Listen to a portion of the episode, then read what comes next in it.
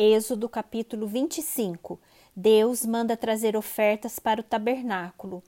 O Senhor disse a Moisés: Diga aos filhos de Israel que me tragam uma oferta de todo homem cujo coração o mover para isso. Dele vocês receberão a minha oferta. Esta é a oferta que dele vocês receberão: ouro, prata e bronze, pano azul, púrpura e carmesim, linho fino, pelos de cabra, peles de carneiro tingidos de vermelho e peles finas, madeira de acácia, azeite para a iluminação, especiarias para o óleo da unção e para o incenso aromático, pedras de ônix e pedras de engaste para a estola sacerdotal e para o peitoral. E farão para mim um santuário para que eu possa habitar no meio deles, segundo tudo o que eu mostrar a você, como modelo do tabernáculo e como modelo de todos os seus móveis, assim mesmo vocês o farão. A arca da aliança.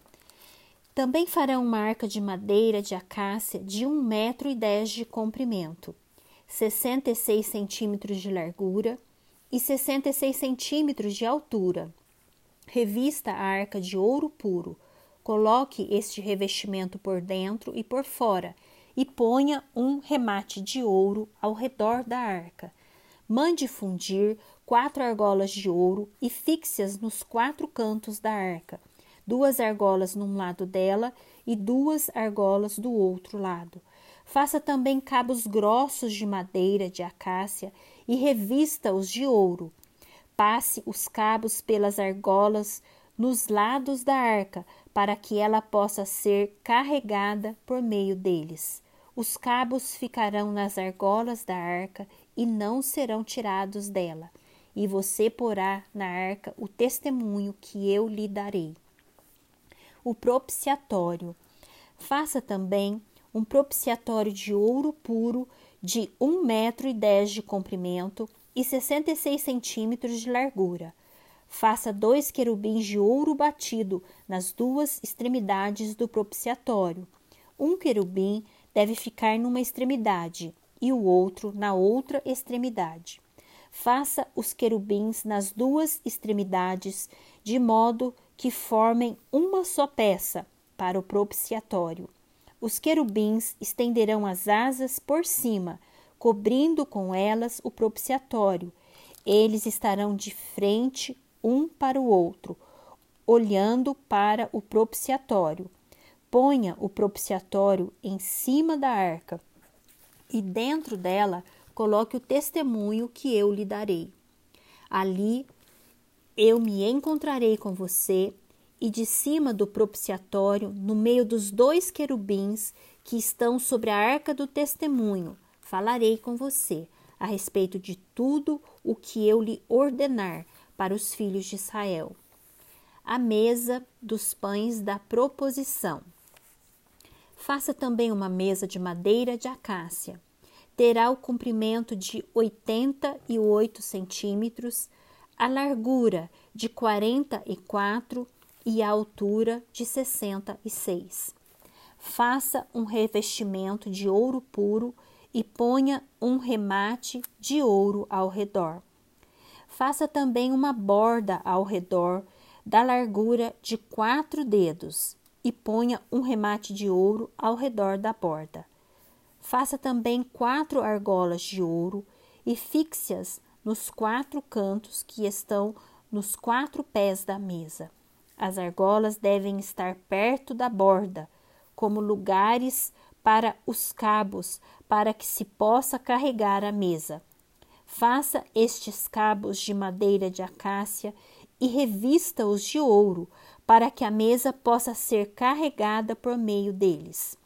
Faça também os seus pratos e os seus recipientes para o incenso, as suas jarras e as suas taças em que serão oferecidas as libações.